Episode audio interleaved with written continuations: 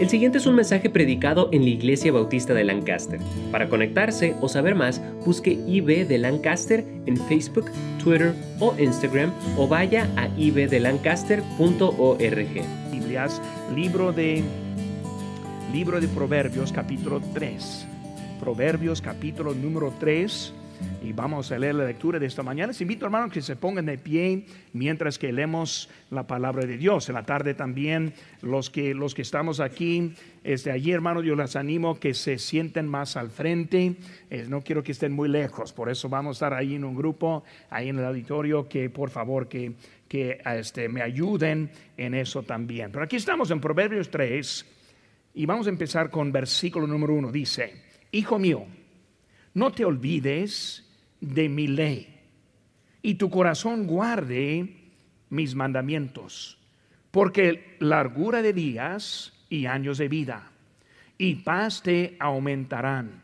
Nunca se aparten de ti la misericordia y la verdad, atalas a tu cuello, escríbelas en la tabla de tu corazón y hallarás gracia y buena opinión ante los ojos de Dios y de los hombres. Fíate de Jehová de todo tu corazón y no te apoyes en tu propia prudencia. Reconócelo en todos tus caminos y él enderecerá tus veredas. No seas sabio en tu propia opinión. Teme a Jehová y apártate del mal, porque será medicina tu cuerpo y refrigerio para tus huesos. Honra a Jehová con tus bienes y con las primicias de todos tus frutos, y serán llenos tus graneros con abundancia, y tus lagares rebosarán de mosto. Vemos, hermanos, una lectura de lo que Dios quiere de nosotros. Muchas veces nosotros perdemos lo que Dios quiere hacer en nosotros y por medio de nosotros. Y muchas veces simplemente es porque no ponemos atención a lo que Él nos está diciendo. Ahora en este mes voy a estar enfocando en mayordomía. Nosotros pertenecemos a Dios. Él es el dueño. Él nos ama. Él quiere lo mejor para nuestras vidas. Pero hermano, cuando nosotros andamos ignorantes a lo que Él quiere de nosotros y no respondemos a lo que Él quiere de nosotros, perdemos mucho de lo que Dios quiere hacer con nuestras vidas. Por hermano, yo quiero que pongan atención a su palabra en ese día, que quite de su cerebro este, tal vez este, pensamientos negativos o cosas que le está preocupando en este día y vamos a enfocar ahora en lo que Dios nos dice a nosotros. Y vamos a beneficiar mucho en la casa de Dios en ese día. Vamos a hacer una palabra de oración y vamos a ver un poco de su palabra en este día. Padre Santo, gracias te damos por esta mañana y por el privilegio de estar aquí en tu casa. Señor, te pido que tú bendigas, que tú uses este culto. Señor, abre nuestros corazones Ayúdanos a aprender y poner en práctica lo que tú quieres en nuestra vida. Bendice el tiempo, te pido. Gracias por todo. En tu nombre precioso que te pedimos. Amén. Pueden tomar asiento, hermanos. Cuando vemos en nuestra vida, vamos a estar viendo en esta mañana, extendiéndonos a una nueva relación con Cristo. Hermano, así como vivimos la vida cristiana, vemos que nuestra vida cristiana debe ser una vida progresando más cerca de nuestro Señor. Y cuando pensamos en esta vida que tenemos, vemos que esta vida es una relación. La religión simplemente hace sus ritos, toma su responsabilidad a su nivel, y sigue adelante, pero sin una relación íntima con nuestro Señor. Cuando pensamos en esa relación que, relación que tenemos antes de conocer a Cristo, la vida fue una vida egoísta. Fue una vida sirviendo a sí mismo. Antes de Cristo no pensamos en otros. Y lo que hicimos en la vida simple era para servirnos a nosotros mismos. La relación con Cristo comienza con la salvación. Es una relación básica. Cuando pensamos esa, relación comienza con el nacimiento de nuevo. Y cuando vemos el nacimiento de nuevo, vemos que un niño inmaduro no sabe mucho. Un niño se ofende fácilmente. Un niño en Cristo no entiende los principios bíblicos y por eso ese se ofenden. Y como pastor muchas veces no puedo hablar muy directo porque si hablo directo, algunos que no lo van a aguantar. Primera Corintios 3:1, el apóstol Pablo dijo, de manera que yo, hermanos, no pude hablaros como a espirituales, sino como a carnales, como niños en Cristo. Y muchas veces lo que pasa ofende. Y muchas veces uno se apartan por ofensas. Y eso se demuestra, quiero hablar calmado, pero se demuestra inmadurez. Uno que es maduro entiende este mundo un poco entiende que todo no va a mi manera y por eso puedo aguantar para beneficiar a mi vida. Y si son salvos, pero no mucho más. Después del nacimiento viene el crecimiento. Hermanos, el crecimiento es natural. Dice la Biblia en primera de Pedro 2:2, es desead como niños recién nacidos la leche espiritual no adulterada para que por ella crezcáis para salvación. Vemos que ese crecimiento viene y comienza con un deseo. Si no hay deseo, no vamos a madurar. Si no queremos escuchar lo que necesitamos, no vamos a mejorar en nuestra vida cristiana empieza a comprender que hay más en la vida cristiana que simplemente ir al cielo. Madurez viene con la obediencia. Y cuando pensamos en la obediencia, primer paso de obediencia es el bautismo. Y a lo mejor algunos que están aquí que ya son salvos y no han respondido al primer paso que es el bautismo. Ahí es donde empieza. El primer mandato parte de la ordenanza de la iglesia es que nosotros bauticemos. Por eso es un paso de obediencia, un paso de obediencia en la membresía, un paso de obediencia en la asistencia. Hebreos capítulo 10, versículo 25 dice, no dejando de congregarnos como algunos tienen por costumbre, sino exhortándonos y tanto más cuanto ves que aquel día se acerca. Y hermano, así como estamos más cerca de la venida de Cristo, debemos ser más fieles en la casa de Dios. Es un paso de madurez. Yo entiendo que Cristo viene. Yo entiendo que esta vida se acaba. Yo entiendo que no hay muchos días y necesito ver y entender más en mi propia vida. Obediencia en el servicio, ayudar, participar, ganar almas, obediencia en las ofrendas, el diezmo, la ofrenda para misiones y la construcción. Hermanos, madurez es natural en la vida. Y como un bebé, físicamente, si no madure, no es algo natural. Tiene algún tipo de enfermedad que prohíbe esa madurez. Y como creyente, hermano, que no madura, no es natural si se queda estancado, tiene una enfermedad que le está deteniendo a ese nivel en su vida espiritual. Una, nueva relación viene de una nueva visión. En este mes voy a estar enfocando a tener una visión más amplia acerca de la obediencia de nuestro Señor. Como un niño físico un niño físico empieza a ver juguetes y quiere jugar con un juguete. Yo recuerdo cuando se nació mi primer hijo, ese fue varón y yo muy este, emocionado por tener mi, mi hijo, ¿verdad? Y yo quería jugar con mi hijo. Y apenas de un mes de edad yo le compré una camioneta, una troquita, ¿verdad? Un juguete para jugar con él. pero no pudo jugar muy bien conmigo todavía, ¿verdad? Era poco chiquito todavía. Pero yo tuve ese deseo. Pero como ese niño empezó a crecer, empezó a ver juguetes, pues quiso jugar con esos juguetes.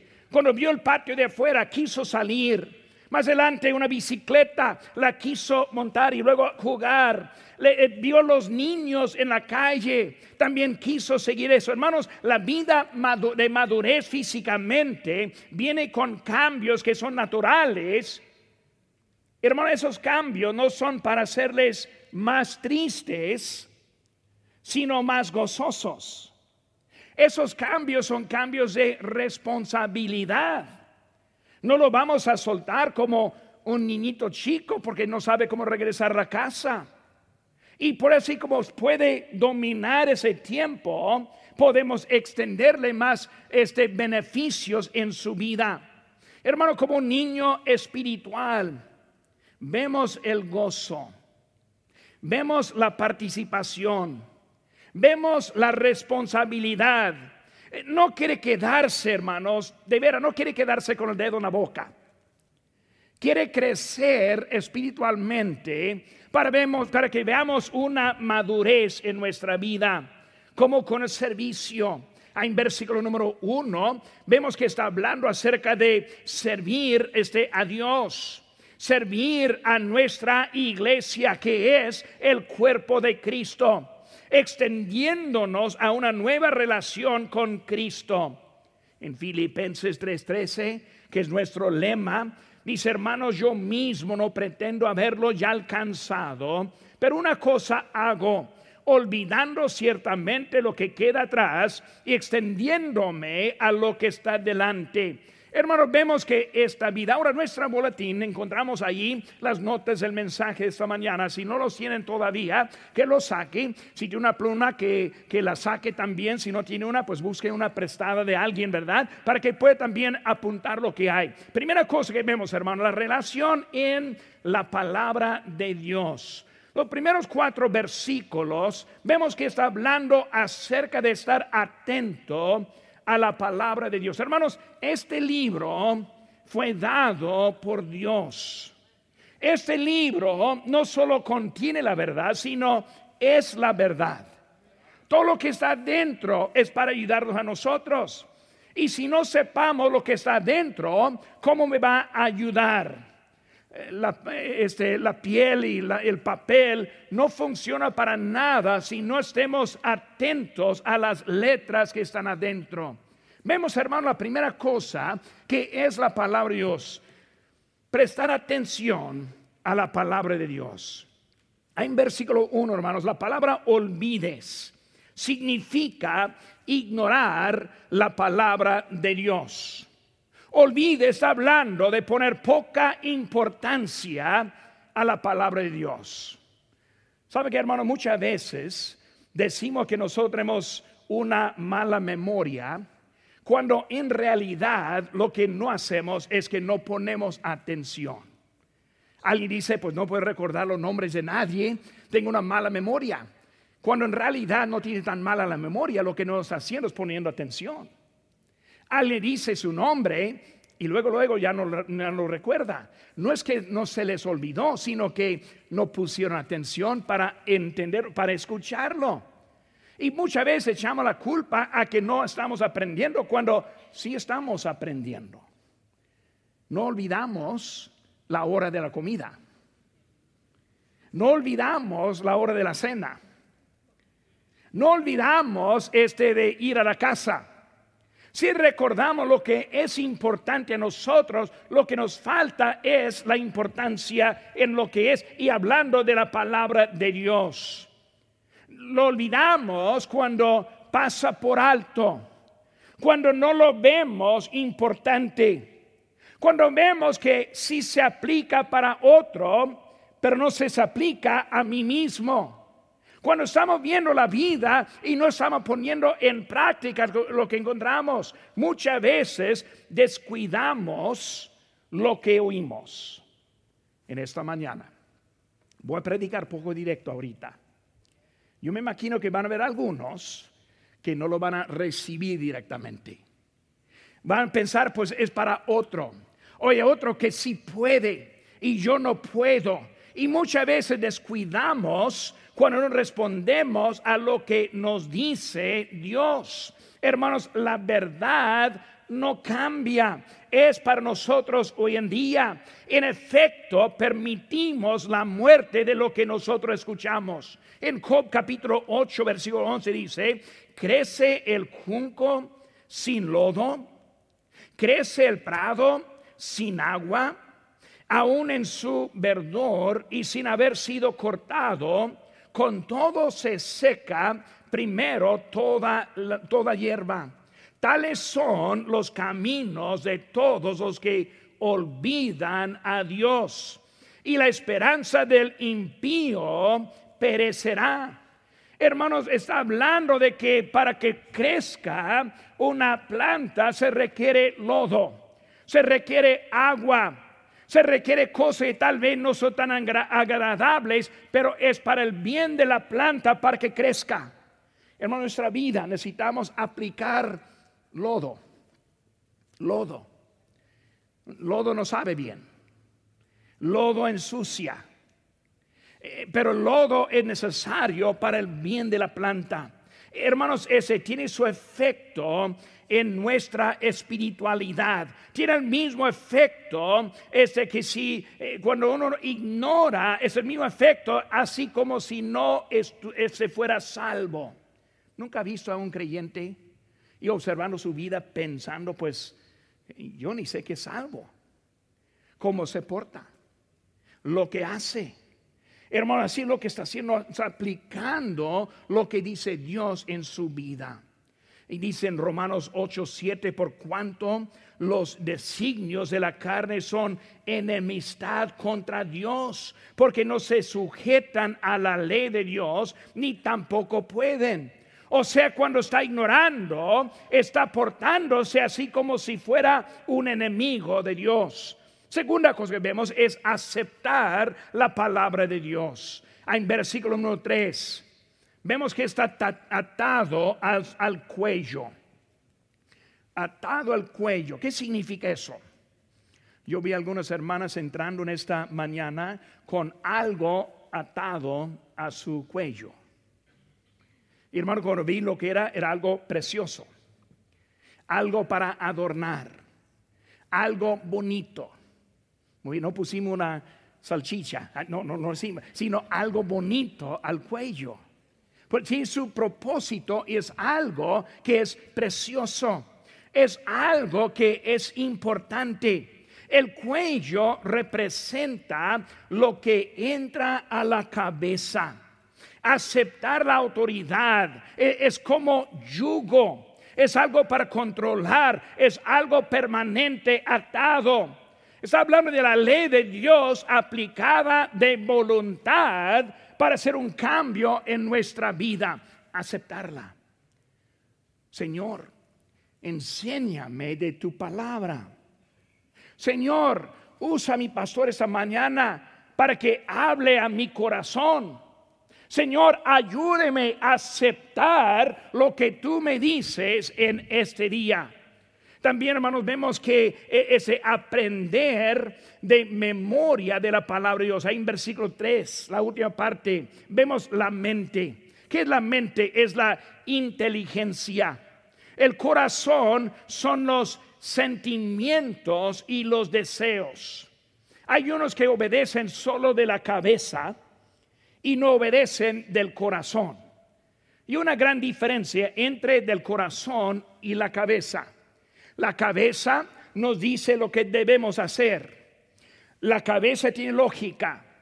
La cabeza ve este, eh, eh, preferencias. La cabeza puede comparar y decidir.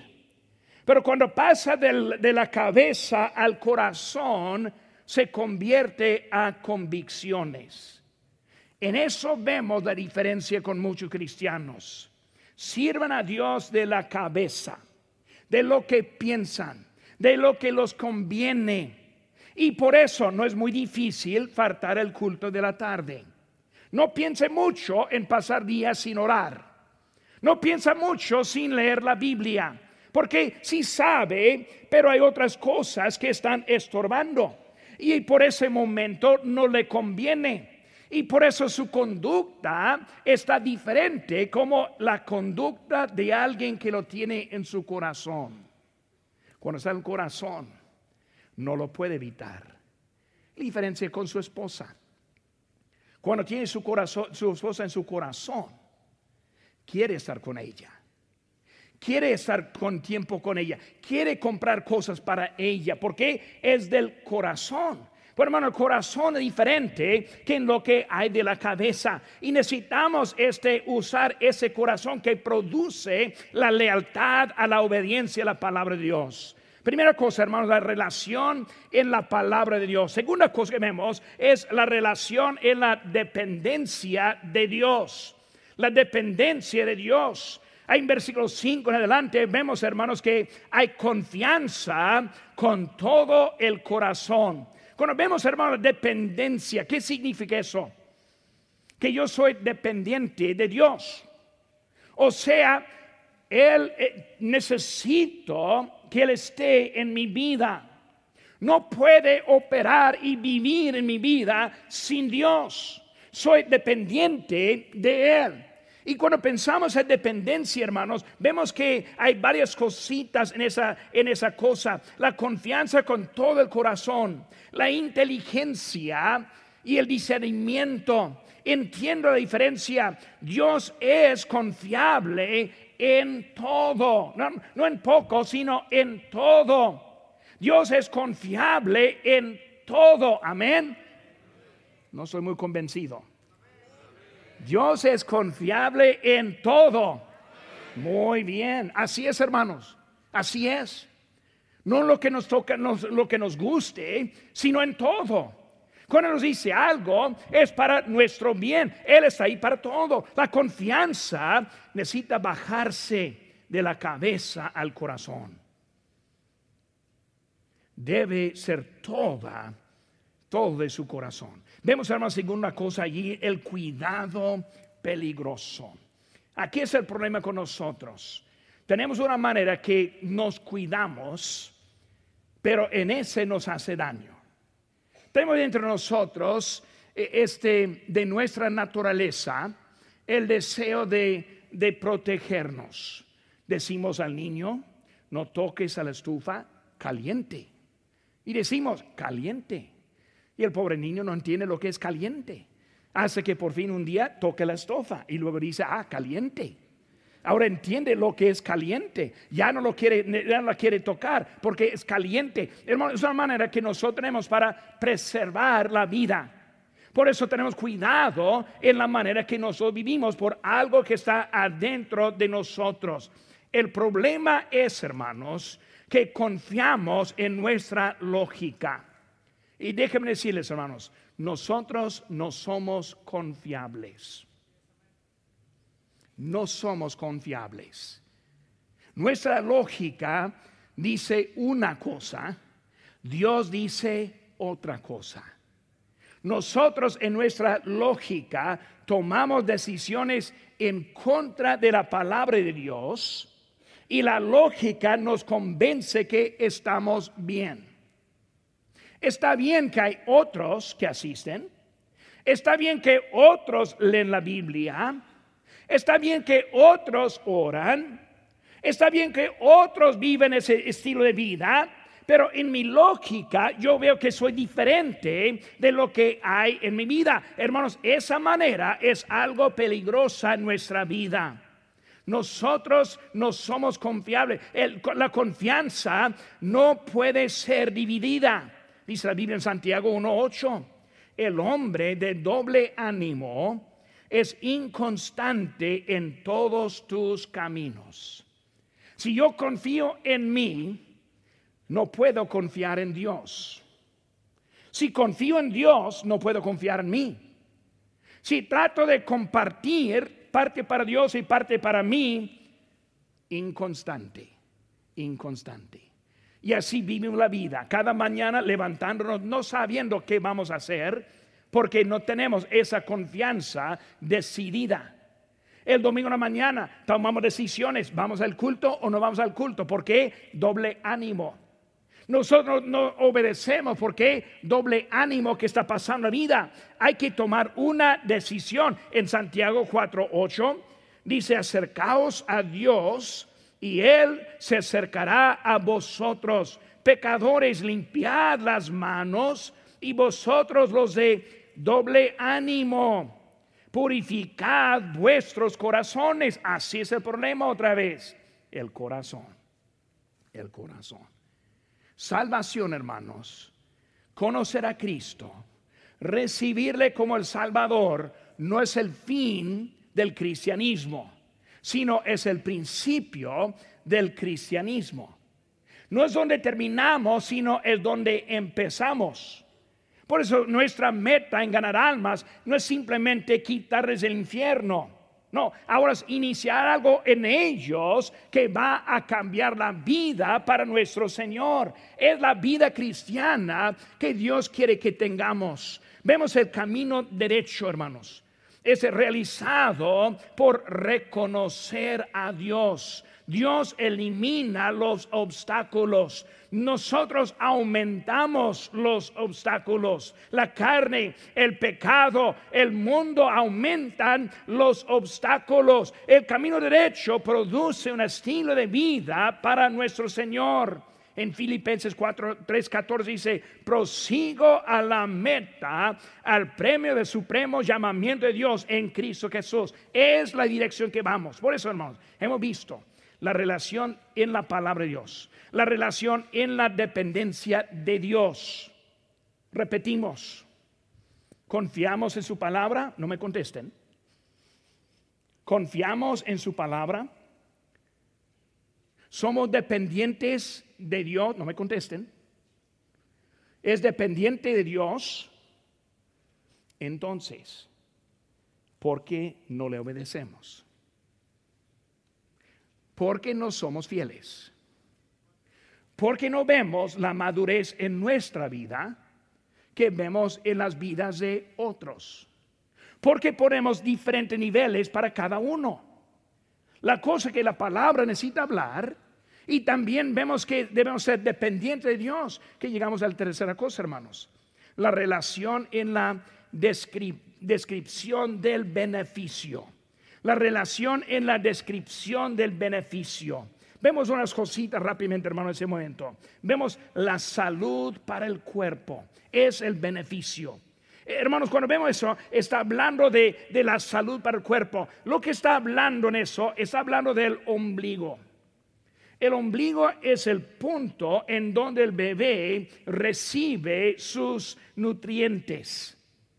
El ombligo es la única forma para dar al bebé antes de ser nacido, al feto, para que pueda sostener la vida. Está hablando, hermanos, que la palabra de Dios es la única fuente en que nosotros podemos recibir lo que necesitamos para nuestra vida. Cuando prestamos atención a la palabra de Dios, hermanos, Él es nuestro guía verdadero. Dice la Biblia en Salmo 119, 105, lámpara es a mis pies tu, palabra y lumbrera mi camino. ¿Qué está diciendo? No una, sino es la manera que puedo caminar, es la manera que puedo vivir, es la manera que me da para lo que yo pueda tener en mi vida. Meditamos en su ley, habla en versículo 1. La ley, hermanos, hablando de los, los mandamientos.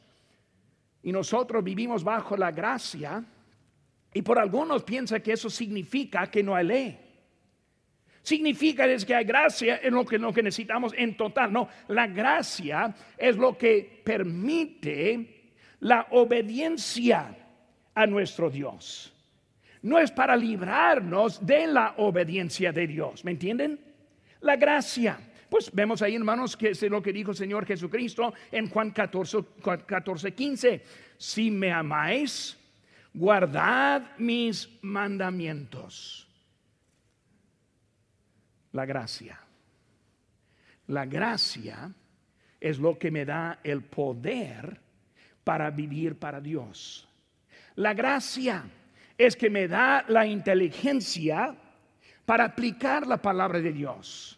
La gracia es lo que permite entrar a mi corazón para mi conducta cambie también para mi Dios. Lo que necesitamos es, vemos el siguiente cosa, el sustento a los, huesos, a los huesos. Está hablando de la fuerza del cuerpo. Si no tuviéramos huesos, no podríamos caminar ni movernos fácilmente. Vemos que es algo de sustento. Vemos, hermano, también la necesidad suprema para la salud espiritual. Es necesario, si vamos a mantener las fuerzas, tener esa salud. Efesios 6:11 dice, vestíos de toda la armadura de Dios para que podáis estar firmes contra las acechanzas del diablo. Satanás quiere acabar nuestras vidas. Él está en contra de su bien. Los que en esta mañana están poniendo y confiando en su propio deseo, está perdiendo lo que Dios quiere hacer en nuestras vidas. Él quiere que sea maduro. Él quiere bendecirnos, de veras. Dios nos ama. Y por eso cuando pensamos eso, hermanos, ya hemos visto la palabra de Dios, la dependencia, la descripción número cuatro, hermanos. Ahora la demostración, la demostración. Rápidamente vamos a pasar aquí. Damos honra a Dios. Entendemos que Él, eh, de Él es la vida. Entendemos que a Él sea la gloria. Hermanos, la honra verdadera requiere demostración. ¿Qué vemos ahí en esa palabra, hermanos? Ese versículo ahí, versículo 9. Con tus bienes. Vamos a honrar a Dios con los bienes. Vamos a dar gracias a Dios por con los bienes. Vamos a adorar a Dios con los bienes. Escuche bien, hermano, rápidamente. Lo vemos en Abel. Y Abel trajo también de los primogénitos de sus ovejas. Vemos en, David, y el rey dijo a, Arauna, no ofreceré a Jehová mi Dios holocaustos que no me cueste nada. Vemos hermanos, los magos presentaron que oro, incienso y mirra. La Biblia está lleno de los que adoraron con sus bienes pero está en contra nosotros. No, pues, pastor, yo prefiero la iglesia que puedo simplemente adorarle con manos arriba y, hacer lo que queramos y está todo saliendo bien, sintiéndome muy, muy bonito. No, hermano, no es la adoración. Dios quiere bendecirnos, pero el problema es que no entendemos cómo vienen las bendiciones. Damos ofrendas de gratitud, primicias refiere a la primera cosa que damos al Señor. De todo. Hermano, todo pertenece a Dios. Él nos dio todo lo que tenemos. Nosotros somos bendecidos porque Dios nos ha amado en lo que tenemos de gratitud. Hermano, la ofrenda está basada en la felicidad y la provisión de Dios. Debemos ser mayordomos agradecidos de lo que Dios nos ha dado. Una verdad tremenda que yo escuché en esa semana en el retiro de, parejas. Dijo el pastor de que los que viven la vida constante en su asistencia y en sus diezmos, siempre tienen una, vida más estable con su familia. Es la verdad, hermanos mostramos a los hijos algo que es una buena lección. Muchas veces no entendemos eso. Pensamos, no están si están observando. Uso un ejemplo de hace muchos años de yo entré en una tienda en México y yo di un billete para ese, comprar un artículo y mis hijos ahí estuvieron conmigo chiquitos y luego la señorita me devolvió el cambio y el cambio que me, me lo devolvió era más de lo que yo le había dado. Y por me, me dio el cambio de eso, yo dije, eh, señorita, yo creo que se equivocó. Y ella pues se molestó pensando que estuve acusándole a ella quitar mi dinero. Y luego yo dije, no, no, no, no, no es que me, dice menos, sino que me dice más. Uh, ¿cómo cambió su actitud en ese momento? Con gratitud. Pero hermano, para mí, esa lección fue más importante para mis hijos que los pocos pesos que yo pudiera ganar. Ellos vieron que su padre es honesto Hermano, necesitamos enseñar a los hijos principios que van a cambiar sus vidas. Pero nosotros, todos somos egoístas. Todos queremos más. Ninguno queremos ser dependiente a Dios. Menos queremos obedecer a Dios hasta que su palabra de la cabeza penetre al corazón. Y ahora por amor, mi esposa me dice, me lleva a comer. No, yo no tengo dinero. No, claro que sí. Claro, porque le amo. Por el corazón nosotros nos movemos. Lo que necesitamos es el corazón en nuestras vidas. Dios nos bendice. Dios nos dice que nos bendeciré. Malaquías 3:10 traed todos los diezmos al alfolí y hay alimento en mi casa. Probadme ahora en esto, dice Jehová de los ejércitos, si nos abriré las ventanas de los cielos y derramaré sobre vosotros bendición hasta que sobreabunde. Vemos, hermano, que Dios está diciendo, yo sí quiero bendecir, yo sí quiero dar, yo sí quiero proveer, yo sí quiero su la gallina que quiere cuidar a su polluelo, e, ella ahí está para cuidarnos, pero no queremos. No, pastor, estoy bien. Mi vida ha servido hasta ahora y va a servir adelante también. Y perdemos lo que Dios quiere hacer con nuestras vidas. Dios nos ama Dios tiene el mejor camino. Dios quiere salvar a la persona que quizás está aquí en ese momento, que todavía no ha puesto su fe en Jesucristo y solo en Él. En esta mañana, ¿cómo vamos a responder a su palabra? Me imagino que hay varios que deben que pase de acá. ¿Es usted salvo? ¿Tiene la certeza de la vida eterna? No hay nada más importante que saber dónde va a pasar la eternidad. Usted puede recibir este regalo si cree de todo corazón y le pide a Jesucristo que le salve. Puede orar así. Dios, mi pecado me ha separado de ti, y sin ti no puedo ir al cielo, pero creo que moriste por mí para pagar por mi pecado.